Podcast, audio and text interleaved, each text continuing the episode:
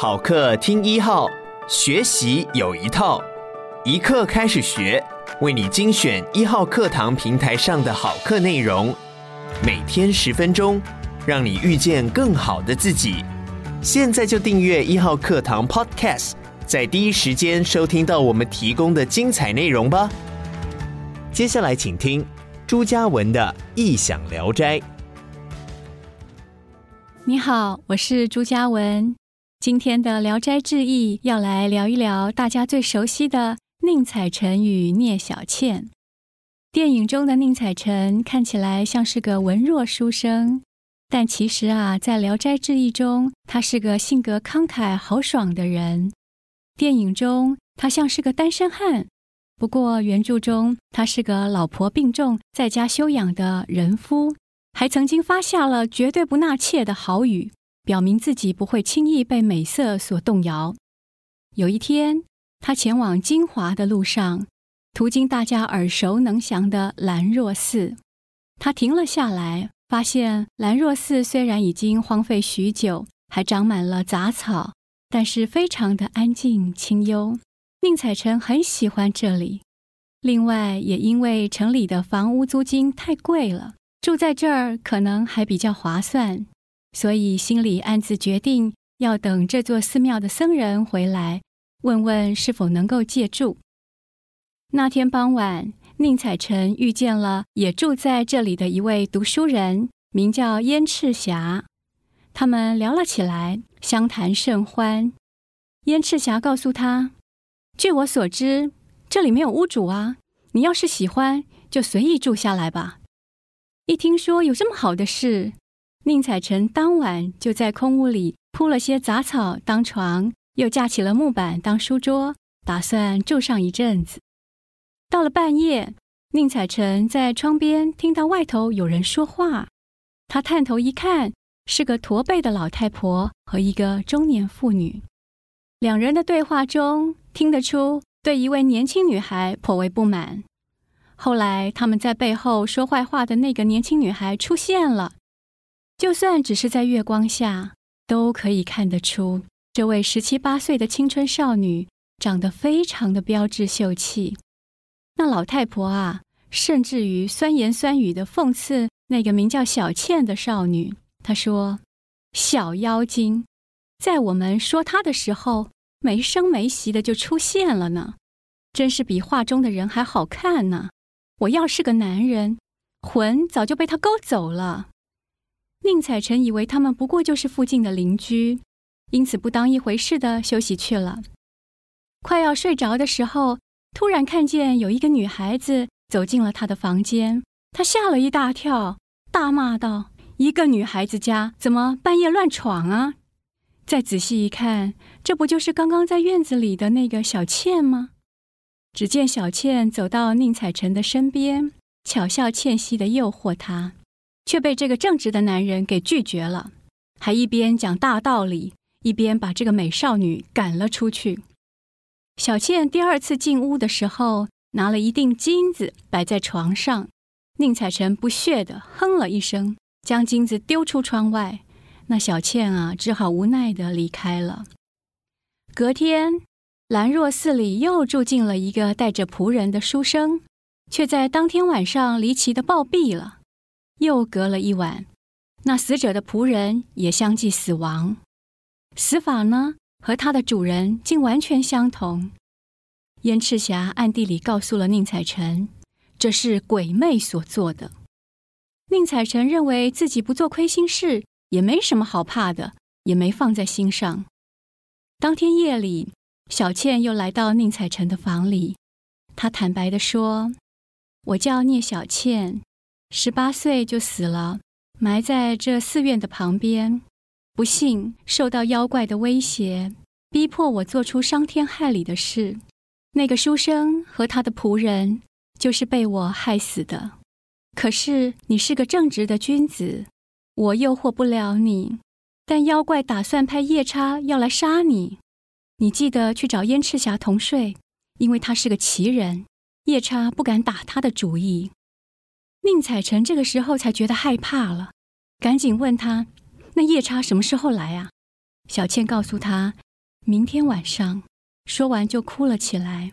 他说：“我很痛苦，因为知道您是有正义感的君子，恳求您把我带到一个清静的地方重新安葬，我将感激不尽。”宁采臣问他：“你的坟在哪里？”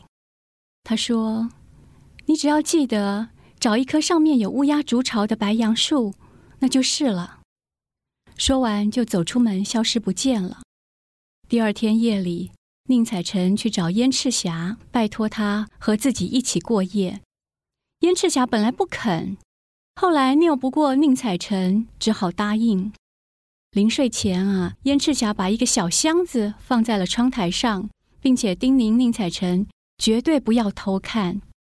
大约到了一更时分，也就是我们的晚上七点到九点钟之间，窗外隐约出现了人影。而且眼神发出寒光，相当可怕。宁采臣正想大叫，忽然燕赤霞的小箱子里飞出了一道光芒，乍看就像闪亮的白绸缎。那道光芒唰的一声折断了窗户上的石栏，吭的一声发出了一阵电光闪耀，回到了箱子里，随即又熄灭了。燕赤霞起身检查箱子，从里面拿出了一个东西。对着月光看，又放在鼻子前闻一闻，那东西亮晶晶的，长约两寸多，像一片长叶。燕赤霞自言自语咕哝着说：“什么老妖怪，竟敢弄坏了我的箱子！”宁采臣将那个东西借过来一看，发现那是一柄闪闪发光的小剑。燕赤霞救了宁采臣之后，将原本装着这把剑的皮带给宁采臣当做护身符。隔天，宁采臣便为聂小倩迁葬。小倩对宁采臣非常感激，又无处可去，便跟着宁采臣回家了。到了宁家后，采臣的母亲原本很害怕，也不敢让小倩接触宁采臣病重的妻子。但小倩发挥了她温柔、贤惠、能干的特质。只在白天进屋协助照料一家大小，到了黄昏，则去宁采臣的书斋，就着灯火读书。到了宁采臣就寝的时间，便离开了。后来，原本控制小倩的妖怪与夜叉找上门来，也被燕赤霞送的那个剑带所收服了。时间一久，小倩渐渐地赢得宁家母子的喜爱与尊重，外形也越来越像阳间的人。在宁采臣的妻子过世之后，最终与宁采臣结为连理。这一篇《小倩》虽然篇幅较长，但其实只有三个主要人物，而这三个人物全都形象鲜明。燕赤霞呢是洒脱不羁，性格豪爽；宁采臣耿介不群，正义凛然；聂小倩温柔善良，纯真可爱。这两男一女形成作品中的三足鼎立的美感，而常常使得读者难以忘怀。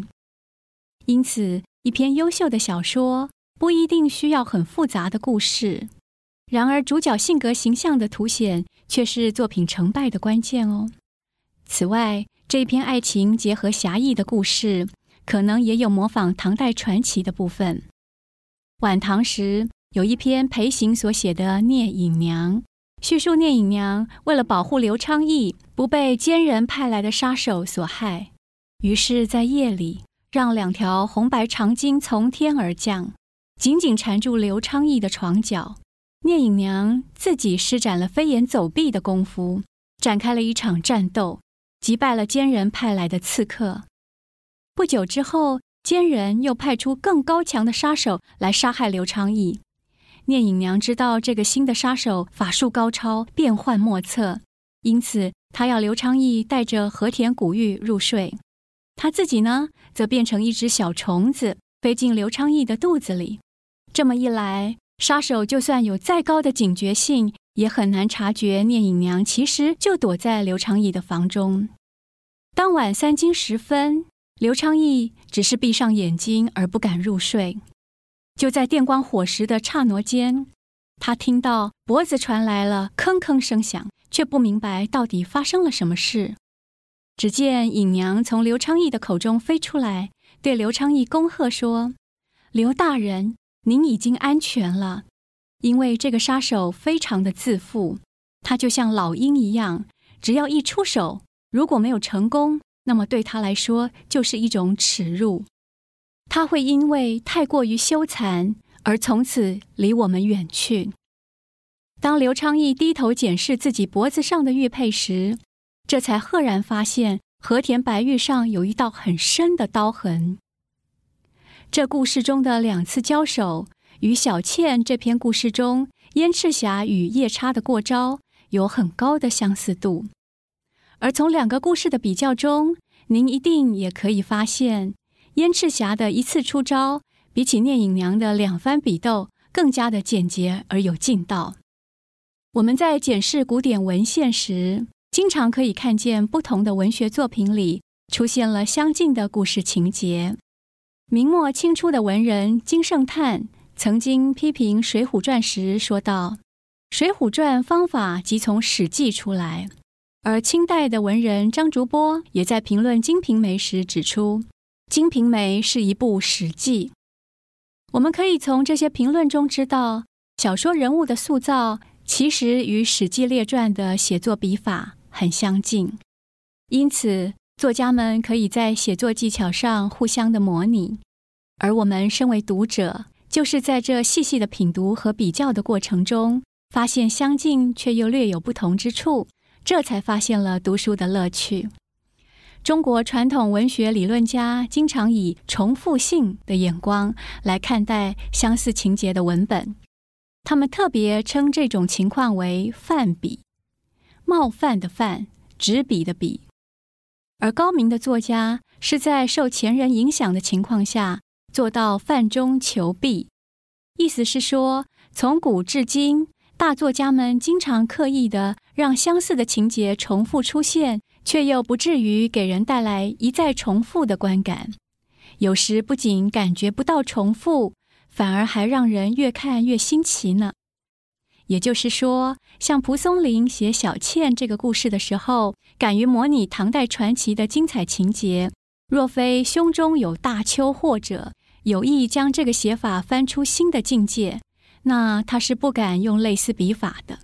中国古代文人常说，文章要做到无一字无来处，并不是说每一个字句都要模仿前人。而是最好能够从旧文本中脱胎换骨，以求达到犯中求弊，最终锻炼成点铁成金的创新文本。我们若是越具体地讨论前代作品对后代作家的影响，就越能发现每一位作家其实都是在前人的基础上追求变化与创新。于是后辈作家的作品，往往具有新奇和陌生化的展演，而阅读行为本身，如果能够做到瞻前又顾后，让各种文本交叉比对，相信一定可以在解读过程中发挥趣味盎然的无穷联想。